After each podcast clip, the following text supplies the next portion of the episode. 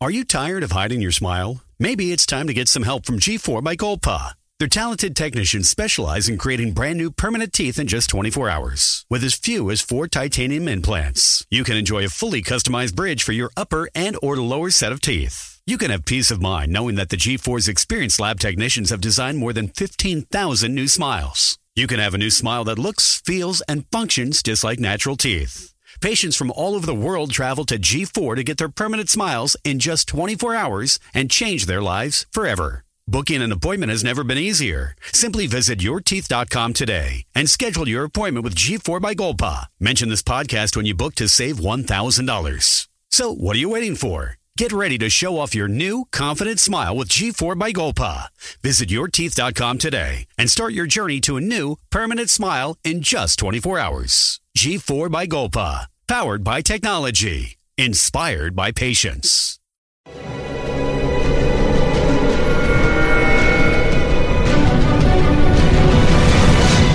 Yo documental.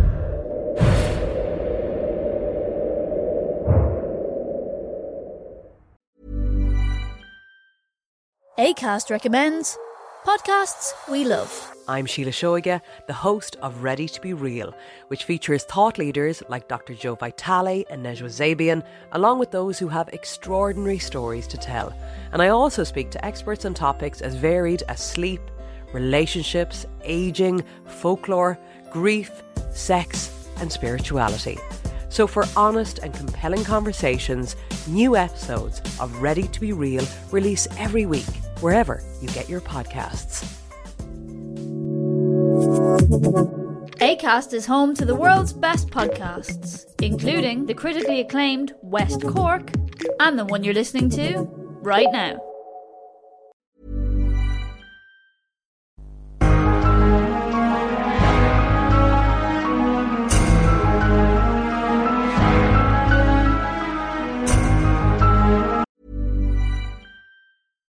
Lucky Land Casino asking people what's the weirdest place you've gotten lucky? Lucky? In line at the deli, I guess? Aha, in my dentist's office. More than once, actually. Do I have to say? Yes, you do. In the car before my kids' PTA meeting. Really? Yes. Excuse me, what's the weirdest place you've gotten lucky? I never win and tell. Well, there you have it. You can get lucky anywhere playing at LuckyLandSlots.com. Play for free right now. Are you feeling lucky? No purchase necessary. Void where prohibited by law. 18 plus. Terms and conditions apply. See website for details. With the Lucky Land slots, you can get lucky just about anywhere. This is your captain speaking. Uh, we've got clear runway and the weather's fine, but we're just going to circle up here a while and uh, get lucky. No, no, nothing like that. It's just these cash prizes add up quick. So I suggest you sit back, keep your tray table upright, and start getting lucky. Play for free at LuckyLandSlots.com. Are you feeling lucky? No purchase necessary. Void where prohibited by law. 18 plus terms and conditions apply. See website for details. ACAST recommends podcasts we love. I'm Sheila Shoiga, the host of Ready to Be Real, which features thought leaders like Dr. Joe Vitale and Nejwa Zabian, along with those who have extraordinary stories to tell. And I also speak to experts on topics as varied as sleep, relationships, aging, folklore, grief, sex, and spirituality. So, for honest and compelling conversations, new episodes of Ready to Be Real release every week, wherever you get your podcasts. ACAST is home to the world's best podcasts, including the critically acclaimed West Cork and the one you're listening to right now. Lucky Land Casino asking people what's the weirdest place you've gotten lucky? Lucky? In line at the deli, I guess? Aha, in my dentist's office. More than once, actually. Do I have to say? Yes, you do. In the car before my kids' PTA meeting. Really? Yes. Excuse me, what's the weirdest place you've gotten lucky? I never win and tell. Well, there you have it. You can get lucky anywhere playing at LuckyLandSlots.com. Play for free right now. Are you feeling lucky? No purchase necessary. Void where prohibited by law. 18 plus. Terms and conditions apply. See website for details. Judy was boring. Hello. Then Judy discovered ChumbaCasino.com. It's my little escape. Now Judy's the life of the party. Oh, baby, Mama's bringing home the bacon. Whoa, take it easy, Judy. The Chumba life is for everybody. So go to ChumbaCasino.com and play over 100 casino style games. Join today and play for free for your chance to redeem some serious prizes. chumba ChumbaCasino.com. No purchase necessary. Void where prohibited by law. 18 plus terms and conditions apply. See website for details.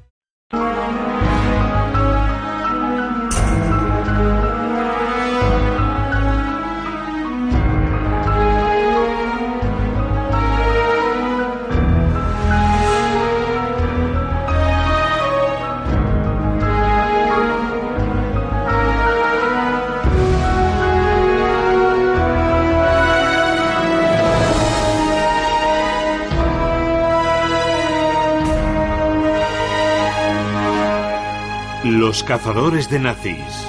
A la caza de Martin Bormann.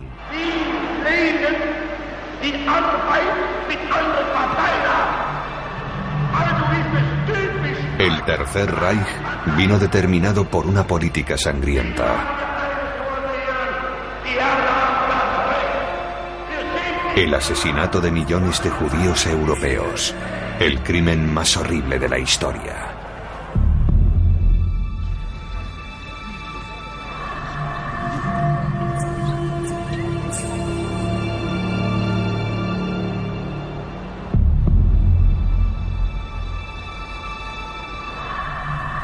Genocidio de una crueldad y una violencia inimaginables. Un asesinato en masa a gran escala.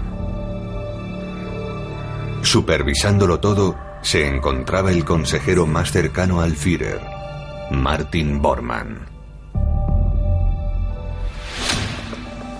La siniestra influencia de Bormann en el seno del régimen nazi lo convirtió en uno de los principales conspiradores de aquellos atroces crímenes de guerra.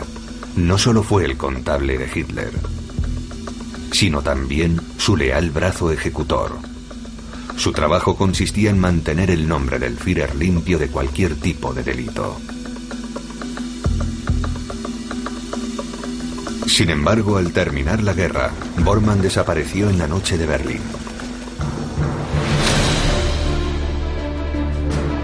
Uno de los nazis más importantes se había esfumado. Durante décadas fue buscado por las autoridades aliadas, un importante historiador de la Universidad de Oxford y los medios de comunicación de todo el mundo. Y cuando todos se habían dado por vencidos, inició la búsqueda el más renombrado cazador de nazis de la historia, Simon Wiesenthal. Fue uno de los misterios más duraderos de la historia de la persecución de los nazis solo resuelto cuando los últimos avances tecnológicos despejaron cualquier duda sobre lo sucedido con el desaparecido ayudante de Hitler.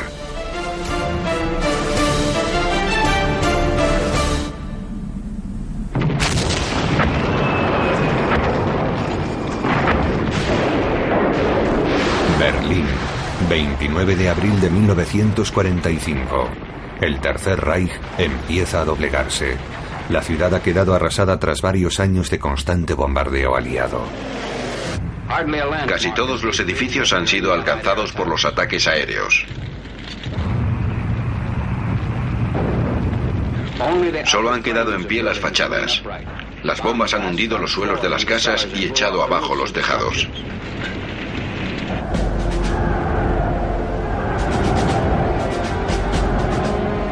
Adolf Hitler, Führer del todopoderoso Tercer Reich, había afirmado orgulloso que aquel régimen duraría al menos mil años.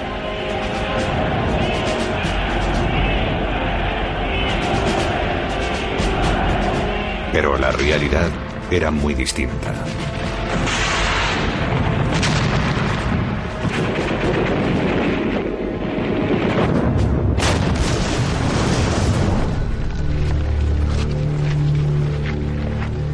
Debilitado y confundido, tras varios años de guerra, Hitler hizo una de sus últimas apariciones ante las cámaras.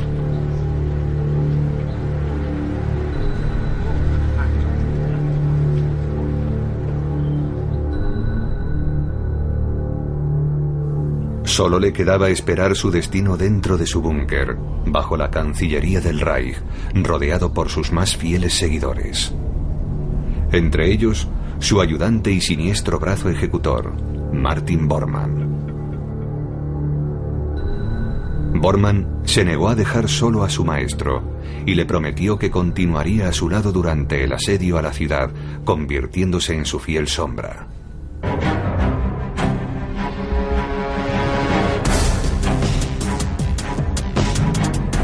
Durante las primeras horas del 30 de abril, y viendo que los rusos se acercaban cada vez más, Hitler contrajo matrimonio con su eterna compañera Eva Braun, de 33 años, en una ceremonia civil oficiada en el búnker.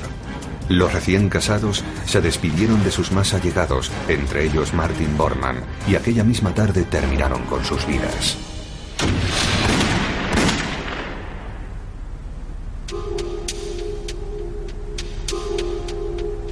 En el búnker de la Cancillería del Reich se produjo un vacío de poder.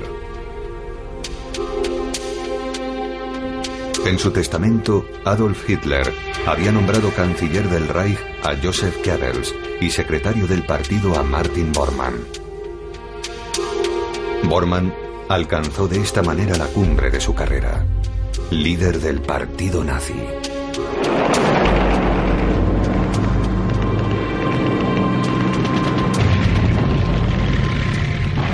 Bormann y Goebbels intentaron desesperadamente salvar la situación, estableciendo contacto con el cuartel general ruso para negociar un alto el fuego.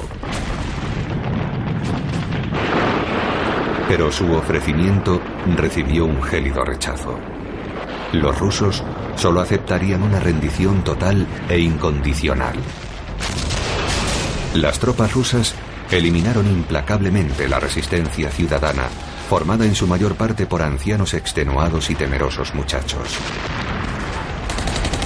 Habían perdido la guerra.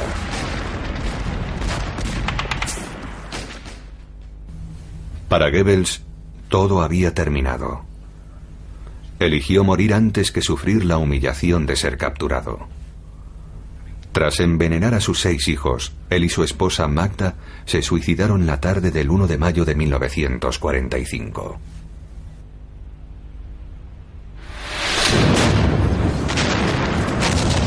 Pero Martin Bormann no tenía ninguna intención de acabar con su propia vida. Tenía que tramar un plan de huida para evitar que los rusos lo capturasen.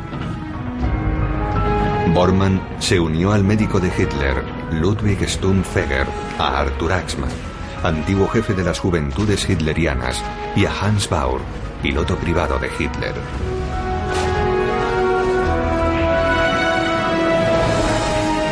Ya entrada la medianoche salieron a la superficie y desaparecieron en la oscuridad en dirección a la estación berlinesa de Lerter.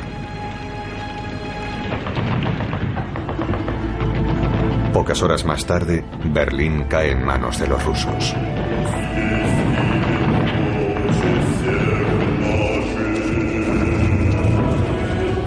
La bandera roja ondea en el Reichstag proclamando su victoria.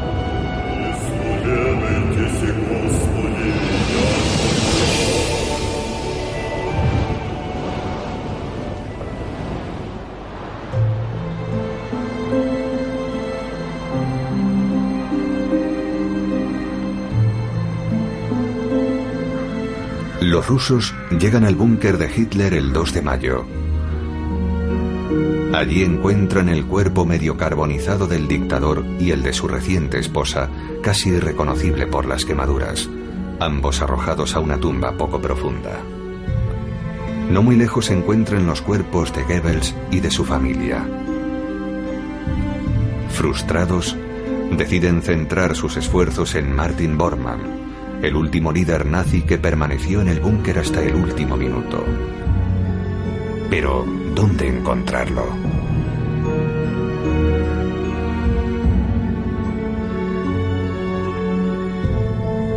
Martin Bormann había desaparecido. Se había esfumado esquivando el caos de la ciudad arrasada y no había dejado ningún rastro. Un misterio que se mantendría durante muchos años, convirtiéndose en una de las persecuciones humanas más recordadas de la historia.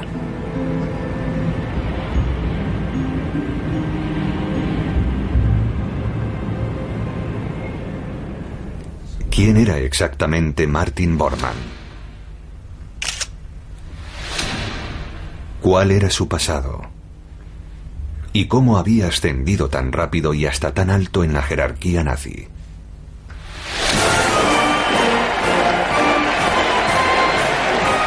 Martin Bormann nació en 1900 en Wegeleven, en la Prusia imperial.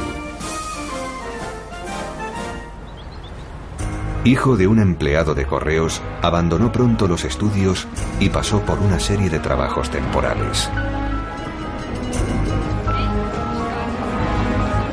En los años posteriores al término de la Primera Guerra Mundial, Alemania se hundió en el caos y en la ruina. La pobreza y el desencanto fomentaron un acalorado descontento. Se multiplicaron los disturbios en las calles y el extremismo político resultó fortalecido. Bormann cayó bajo su embrujo.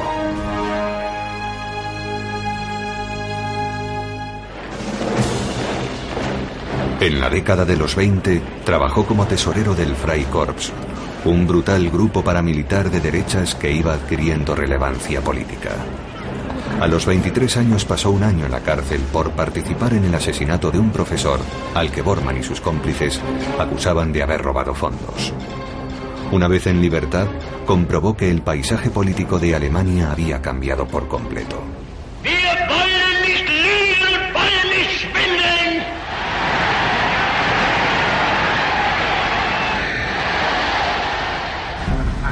Bormann, a sus 24 años, encontró su vocación en la política, entrando a formar parte del partido nazi de Adolf Hitler. Poco a poco fue ascendiendo puestos en la jerarquía. En 1925 se había convertido ya en jefe de prensa de un partido local. El viento soplaba a su favor y muy pronto contraería matrimonio.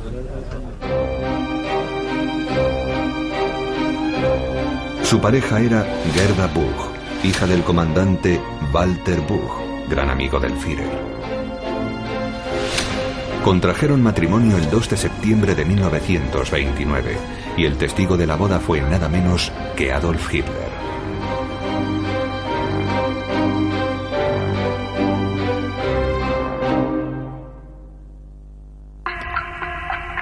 Gerda ejerció una poderosa influencia sobre Bormann. Odiaba la Iglesia Católica y era radicalmente antisemita.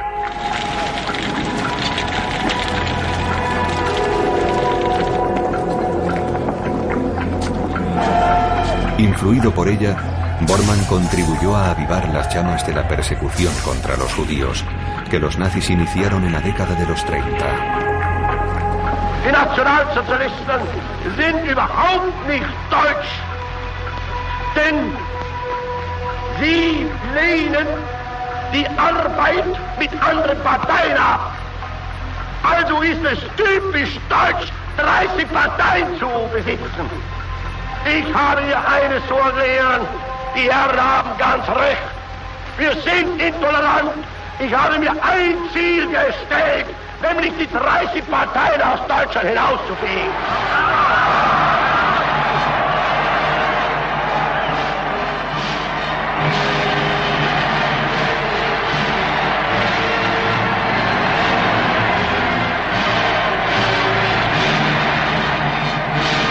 En 1933, siendo ya Hitler canciller de Alemania, Bormann continúa ascendiendo en la jerarquía.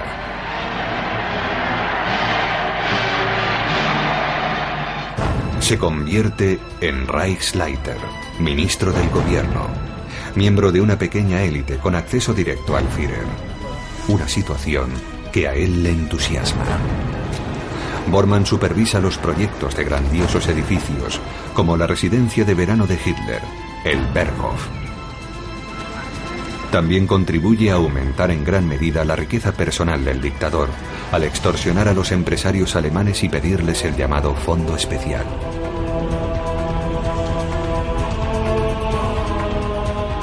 Del mismo modo, se asegura de que la autobiografía de Hitler, Mein Kampf, encabece las listas de los libros más vendidos. Todas las parejas recibían un ejemplar el día de su boda.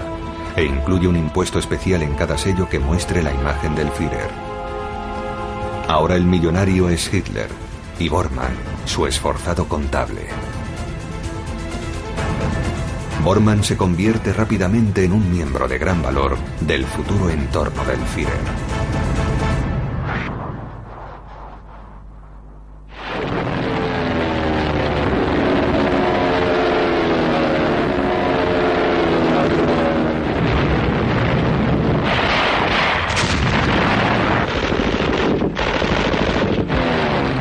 En septiembre de 1939 se declara la guerra.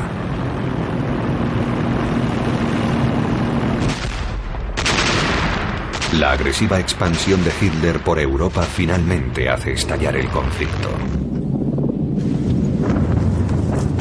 Durante 1939 y 1940, los ejércitos alemanes se adueñan de un país tras otro, según Bormann, el marco perfecto para la expansión. En mayo de 1941, sustituye a Rudolf Hess como jefe de la Cancillería del partido y posteriormente también como mano derecha de Hitler. Dos años más tarde es nombrado secretario oficial del Führer, un cargo a su entender incluso más prestigioso. En su nuevo puesto controla casi enteramente la vida oficial de Hitler, desde la organización de su agenda hasta la gestión de los documentos que pasan por su despacho. Bormann había llegado a lo más alto en su lucha por acercarse a la figura del Führer. Ocupaba una posición privilegiada, mano derecha y secretario. Se había convertido en la sombra de Hitler.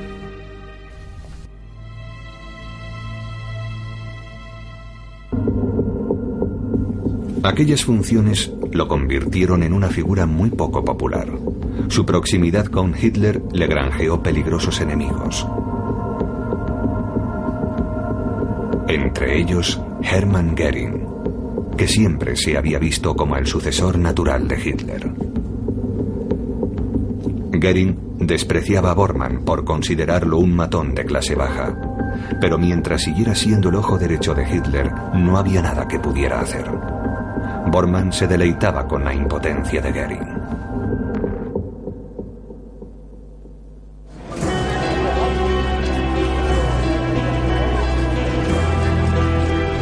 Pero lo que convirtió a Martin Bormann en uno de los criminales de guerra más buscados fue su participación en el asesinato de millones de judíos. Fue uno de los más enérgicos seguidores de la llamada solución final, la política de exterminio en masa propugnada por Hitler.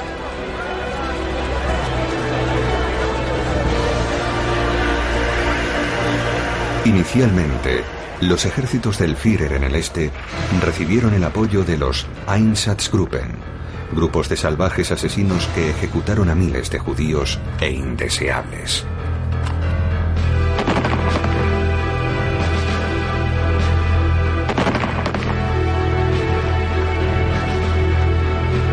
El problema al que tuvieron que enfrentarse los nazis al conquistar una extensión tan grande de terreno eran los cuatro millones de judíos que vivían en ella. Necesitaban una solución a gran escala.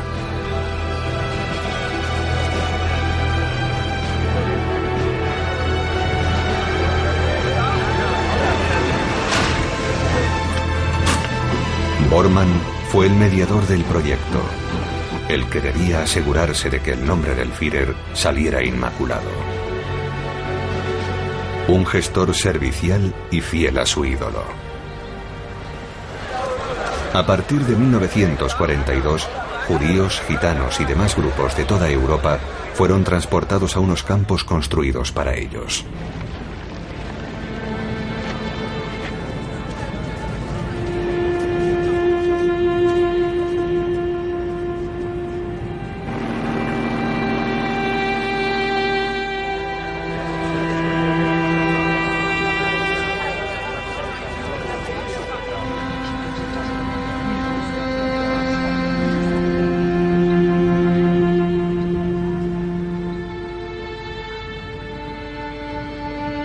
Allí fueron gaseados o salvajemente asesinados. Uno de los genocidios más espeluznantes de todos los tiempos.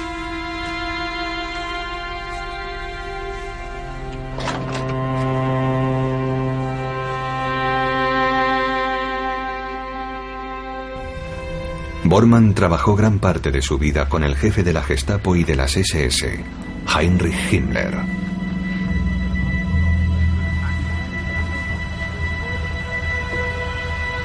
Ambos solían hablar de los avances de la solución final. Bormann revisaba los informes de Himmler mientras la brutal montaña de víctimas continuaba aumentando.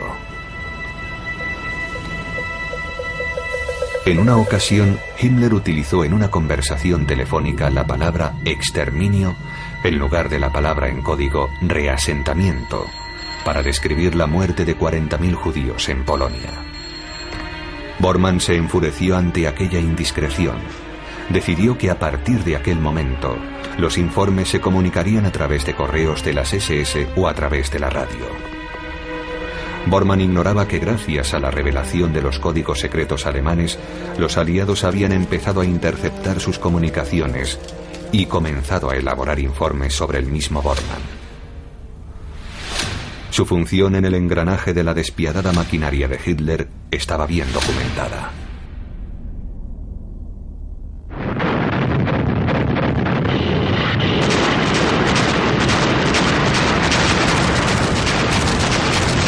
En 1943 la guerra no discurría según lo previsto. Alemania había sufrido importantes derrotas en numerosos frentes. En los desiertos de África, en Italia y en Rusia.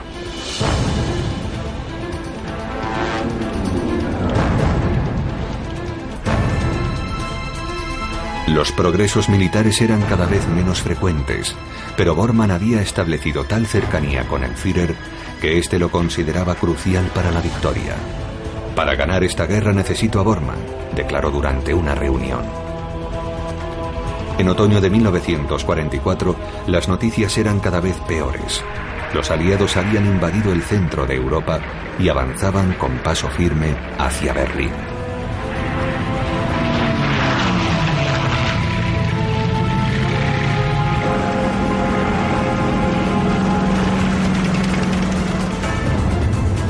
Las bajas en las tropas de Hitler se contaban por miles, tanto en el este como en el oeste.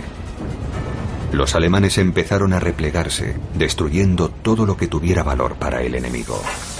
De ahora en adelante los alemanes destrozarán sus propios territorios.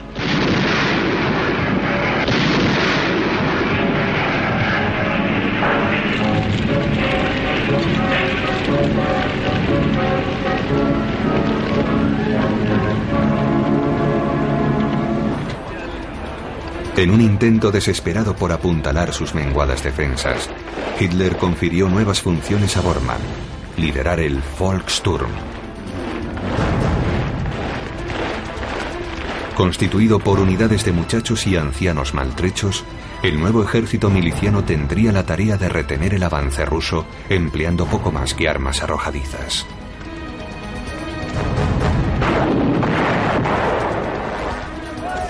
Bormann estaba desbordado.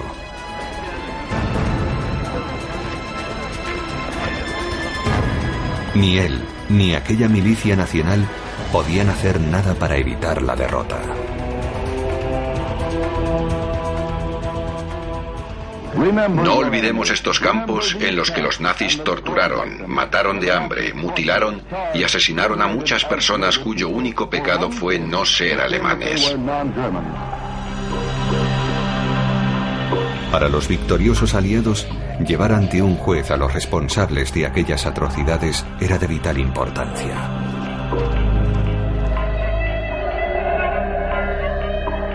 Todos ellos tendrían que rendir cuentas. Se iniciaba así un proceso crucial en busca de un castigo justo.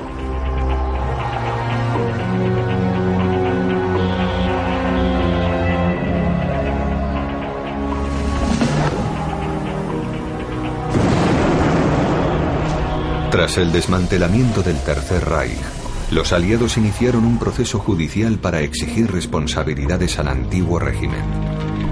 Muchos cabecillas nazis, entre ellos Martin Bormann, serían juzgados por sus crímenes ante un tribunal militar.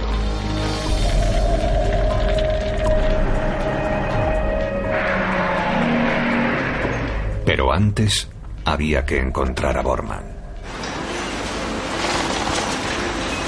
Más de 200.000 octavillas fueron distribuidas por toda Alemania.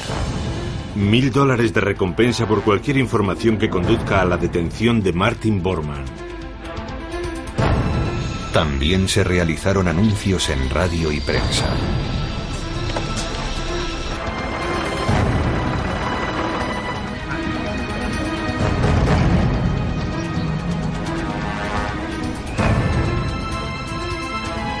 El secretario británico de Asuntos Exteriores, Anthony Eden, declaró, se ha iniciado la persecución más importante hasta la fecha, desde Noruega hasta los Alpes de Baviera. Una de las teorías aventuraba que Bormann se habría dirigido hacia Flensburgo, cerca de la frontera con Dinamarca.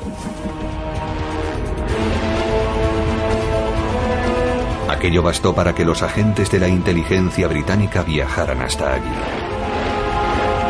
Sin embargo, tras peinar la zona, no encontraron nada.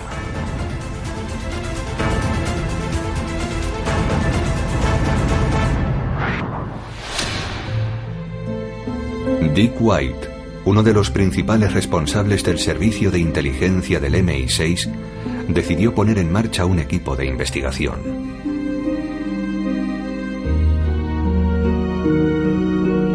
Este fue liderado por el comandante británico Hugh Trevor Roper.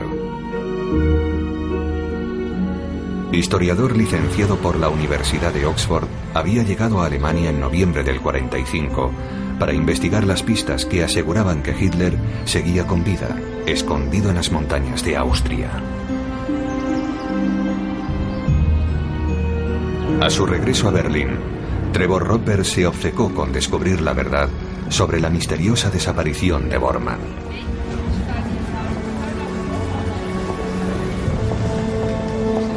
Su interés se centró en uno de los compañeros de fuga de Bormann, Arthur Axmann, antiguo jefe de las juventudes hitlerianas. Axmann afirmaba que Bormann había muerto poco después de salir del búnker y que él mismo había visto su cuerpo sin vida. Sin embargo, el cadáver de Bormann no apareció.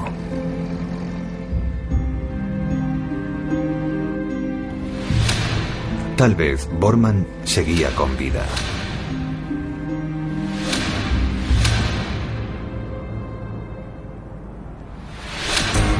Trevor Roper abrió una nueva línea de investigación.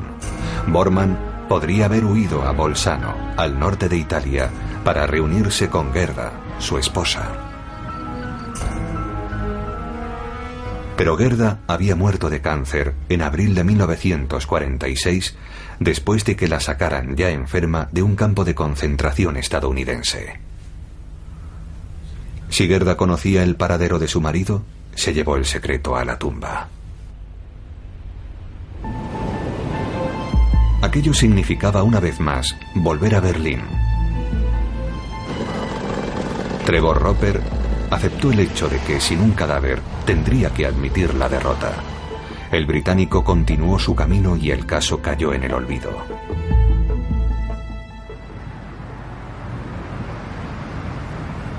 Sin embargo, a pesar de su ausencia, Martin Bormann fue uno de los principales acusados en el tribunal militar. Tras la gris y gélida fachada de los juzgados de Nuremberg, comienza el juicio más grande y conmovedor jamás celebrado. Aquí, los gobiernos de Francia, Rusia, Gran Bretaña y Estados Unidos acusarán a los 20 líderes principales de una nación agresora de crímenes masivos contra la humanidad. El juicio se inició a finales de 1945. Bormann y otras 20 personas fueron acusados de crímenes de guerra y crímenes contra la humanidad.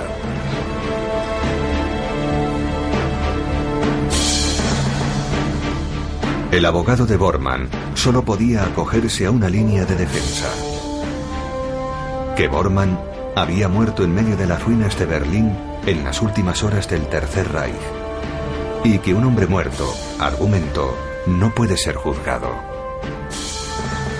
Como testimonio, empleó testigos del entorno de Hitler.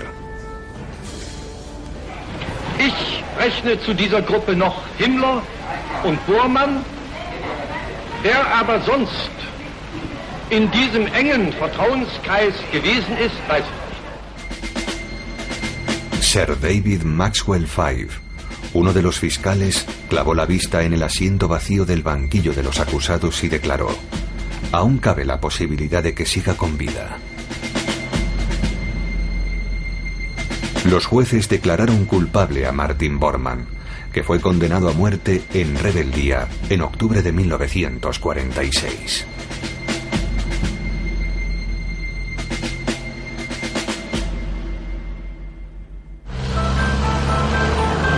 El problema era que no cesaban de oírse rumores de que Bormann seguía vivo. Algunos afirmaban que vivía con los trabajadores de una granja en el corazón de la campiña alemana. Otros que se había escondido en un remoto pueblo de España. No faltaron incluso quienes afirmaron que se encontraba en Egipto. Cuantos más rumores circulaban, más se convencía la opinión pública de que Bormann seguía con vida. Martin Bormann vivo. En ese momento entró en escena el FBI. Cualquier pista, por descabellada que fuera, era investigada por sus agentes. En un principio, centraron sus esfuerzos en Argentina.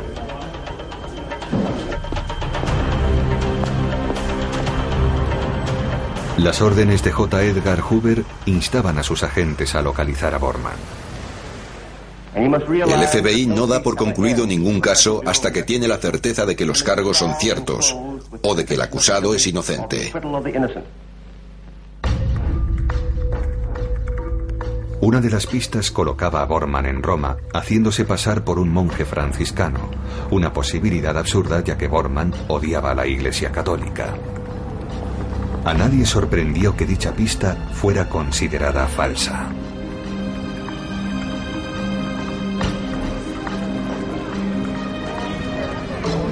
En la década de los 50 el cuartel general aliado con sede en Berlín seguiría nuevos rastros. Werner Naumann, otra de las personas que huyó con Bormann, contó a la policía militar británica que éste había trabajado como espía para los rusos y que estaba viviendo en Moscú.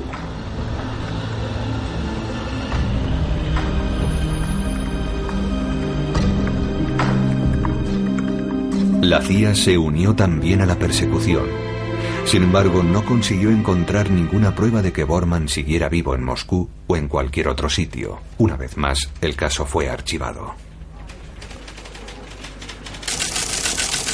La CIA concluyó que Bormann había muerto cuando intentaba escapar de Berlín. Esto sería corroborado en octubre de 1955 por Heinz Linke, antiguo ayudante personal de Hitler. Liberado tras pasar 10 años en un campo ruso para prisioneros de guerra, Linge afirmó categóricamente que Bormann estaba muerto. Al año siguiente, el oficial de las SS, Otto Gunsche, ayudante de Hitler durante sus últimos días en el búnker, confirmó la versión. La búsqueda oficial parecía haber llegado a la conclusión de que Bormann había muerto horas después de abandonar el búnker. Sin embargo, ni Linge ni Gunsche supieron indicar cómo o dónde había muerto. Además, aparte de Axmann, Nadie había visto el cuerpo sin vida, un cuerpo que seguía desaparecido. El caso pareció llegar a una vía muerta. No obstante, un hombre se negó a aceptar la versión oficial. El más famoso perseguidor de nazis, Simon Wiesenthal.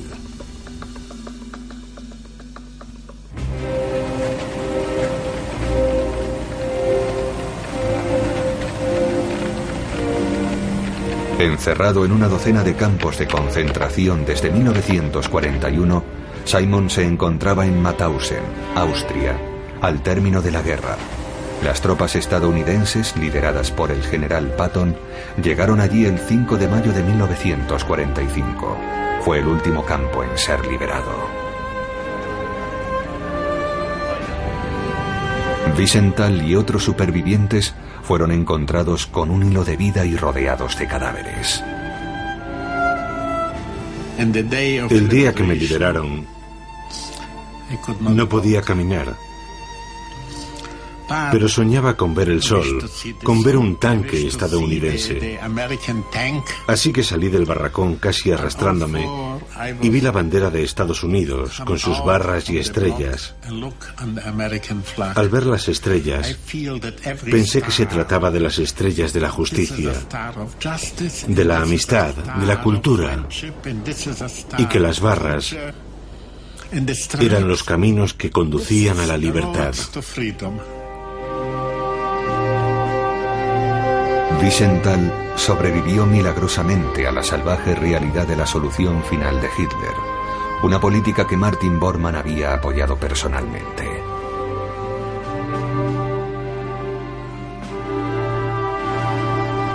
Así que cuando Alemania finalmente se rindió, Wiesenthal empezó su propia guerra.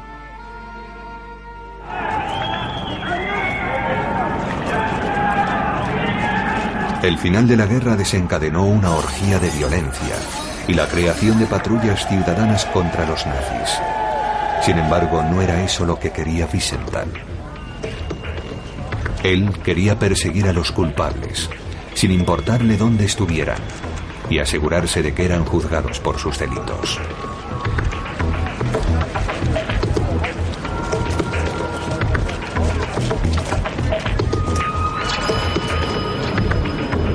Martin Bormann estaba en su punto de mira.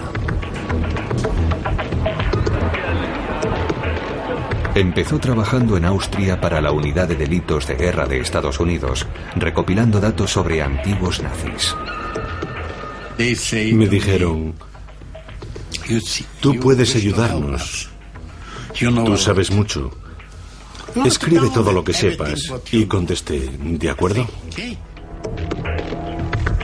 En 1947 fundó el Centro de Documentación Judío de Viena, gestionado por unos 30 voluntarios. Empezó entonces el minucioso trabajo de recopilación de datos referentes al holocausto y de pruebas que inculparan a sus objetivos. Wiesenthal recibió la ayuda de numerosos informadores, amigos y simpatizantes. Entre ellos se encontraban veteranos de guerra alemanes, sobrecogidos por los horrores que habían presenciado. También recibió el apoyo de algunos nazis que guardaban rencor a antiguos colegas. 25 de mayo de 1945. Wiesenthal empezó a filtrar documentos, a clasificar hechos y testimonios y a dar forma a casos consistentes. En su lista de fugitivos de la justicia permanecía el nombre de Martin Bormann. Muerto en el hospital. Durante finales de los 40 y en los 50, mucha gente afirmó haber visto a Bormann en Sudamérica.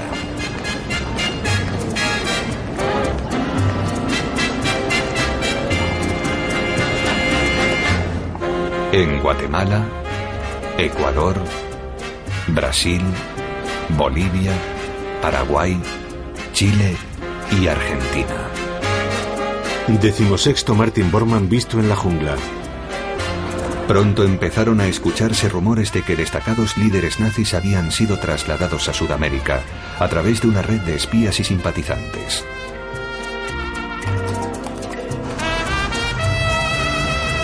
Algunas voces afirmaban que aquellos nazis habían cruzado el Atlántico en submarinos, cargados con documentos secretos, preciados tesoros y oro nazi.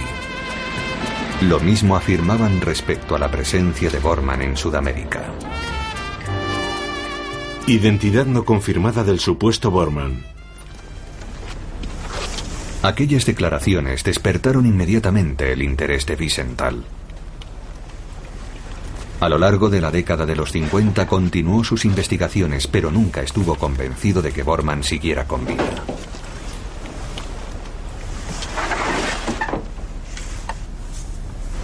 En 1954 el Centro de Documentación Judío se vio obligado a cerrar sus puertas debido a la falta de fondos. Todo indicaba que el misterio de Bormann quedaría en el aire para siempre y que el caso sería aparcado. Pero ocurrió algo que cambiaría el rumbo de la historia.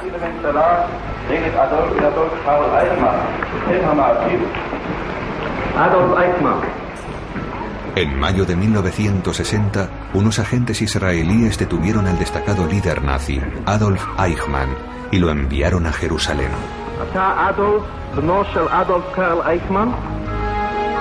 Eichmann vivía en un tranquilo barrio de Buenos Aires, la capital de Argentina. El trabajo del comandante era eliminar cualquier indicio de las matanzas cometidas por los nazis.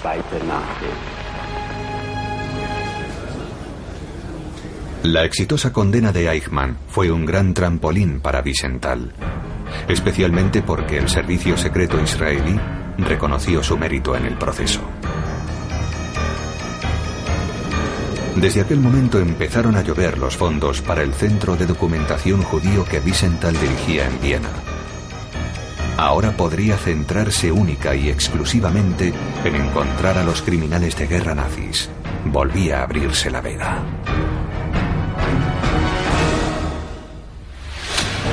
Muy pronto, antiguos altos cargos fueron detenidos. Entre ellos, Franz Stangl, comandante de los campos de la muerte de Treblinka y Sobibor. Karl Silberbauer, oficial de la Gestapo responsable de la detención de Anna Frank. Y Hermin Braunsteiner Ryan, vigilante de campos de concentración. Sin embargo, uno de los criminales de guerra más buscados seguía sin aparecer. Martin Bormann. ¿Cree que Bormann será capturado algún día? No soy ningún profeta. Es un caso abierto y como tal no hay mucho que pueda decir al respecto. ¿Hará todo lo posible para detener a Bormann? Sí, detendré a Martin Bormann. En 1964, el gobierno de Alemania Occidental puso precio a su cabeza, 30 mil dólares. Durante un tiempo, Wiesenthal estuvo convencido de que Bormann estaba en Brasil, por lo que alertó a las autoridades. Ante la pasividad de estas, Wiesenthal afirmó amargamente en 1967. Ningún país quiere aventurarse a un segundo caso Eichmann. Bormann verá un día el fin de sus días, sin que nadie haya recibido la recompensa por su captura. Varios hombres fueron acusados de ser Martin Bormann, pero todos ellos, incluido Johann Harman, en 1972, fueron puestos en libertad. Tampoco prosperaron las afirmaciones que en la década de los 70 señalaban que Bormann se escondía en el norte de Argentina. La policía de Buenos Aires continúa las investigaciones. La búsqueda de antiguos nazis desacreditada. Sin embargo, al final sucedió algo tan asombroso que hizo que incluso Wiesenthal cambiara para siempre su razonamiento acerca de qué le había sucedido a Martin Bormann.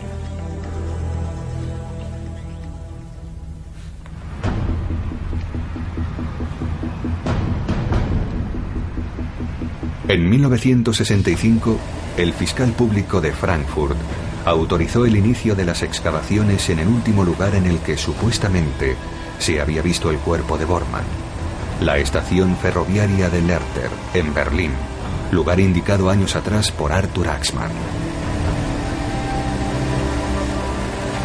Aunque todo fue llevado con total secretismo, la historia salió a la luz.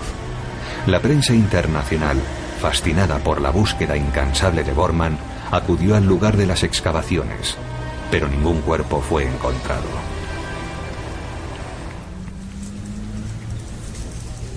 Sin embargo, a finales de 1972 se produjo un descubrimiento crucial que marcaría un antes y un después en la búsqueda de Martin Bormann.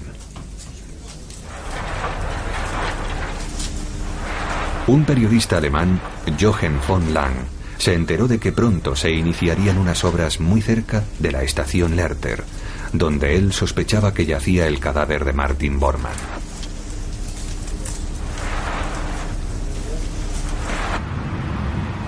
Von Lang avisó a las autoridades y en diciembre de 1972 ocurrió lo inesperado. Unos trabajadores desenterraron dos esqueletos, uno de un hombre bajo y otro de un hombre de mayor estatura.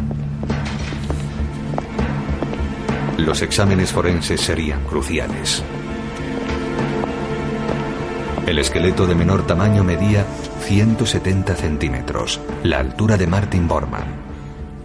La dentadura se correspondía con el historial registrado por su dentista, Hugo Blaske. En la zona de la mandíbula aparecieron esquirlas de vidrio, lo que apuntaba a un suicidio con cápsulas de cianuro y varias marcas de lesiones en los huesos encajaban con las sufridas por Martin Bormann en el pasado. Por último, gracias a una reconstrucción plástica, fue posible establecer el gran parecido con el tan buscado Bormann. En 1973, el caso quedó oficialmente cerrado. Muy a su pesar, Wiesenthal se vio obligado a aceptar el veredicto. Doctor Wiesenthal, ¿acepta ahora que la muerte de Martin Bormann es un hecho? Tengo que hacerlo porque el fiscal ha cerrado el caso.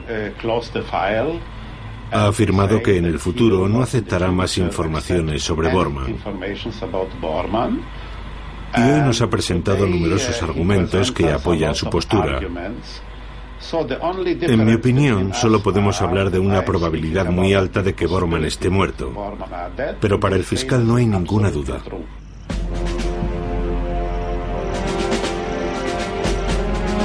Sin embargo, en Sudamérica, la gente seguía afirmando que había visto a Bormann.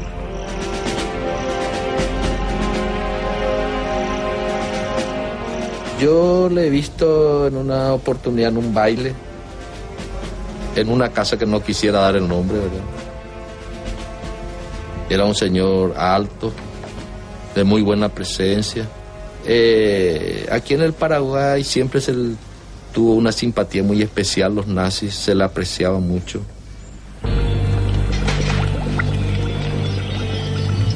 La última palabra la tendría la ciencia más avanzada.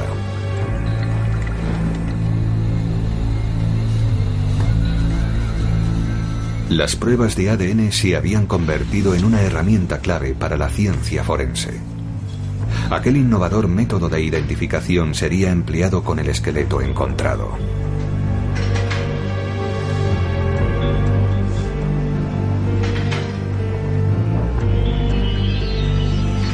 En 1998, el ADN del cuerpo encontrado fue comparado con una muestra de un familiar de 83 años, demostrando con total seguridad que los restos pertenecían a Bormann.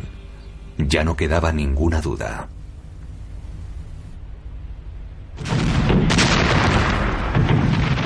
Ahora era posible reconstruir los últimos minutos de la vida de Bormann. Tras escapar del búnker en 1945, había conseguido llegar a las desoladoras calles de la capital.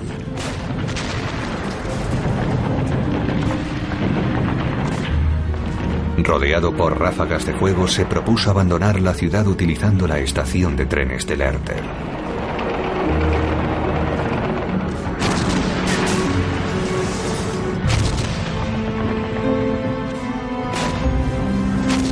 Los tanques y patrullas rusos le cerraron el paso. Bormann se habría dado cuenta de que sus horas estaban contadas, de que ya no podría escapar, por lo que ingirió una cápsula de cianuro. Su cuerpo permaneció en la calle sin identificar durante varios días, antes de ser trasladado a una tumba provisional excavada a escasos metros de donde había sido encontrado.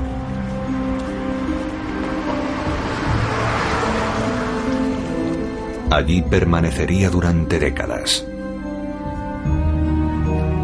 Gracias al descubrimiento de su esqueleto en 1972 y a la equivalencia total de las pruebas de ADN 26 años más tarde, fue posible conocer la verdadera historia de los últimos momentos de Martin Bormann.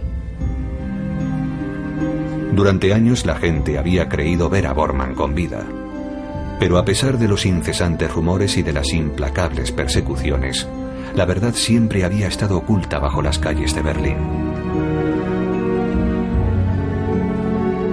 La historia de Martin Bormann había llegado a su fin. Por fin, era posible cerrar el caso del responsable de la muerte de tantas y tantas víctimas.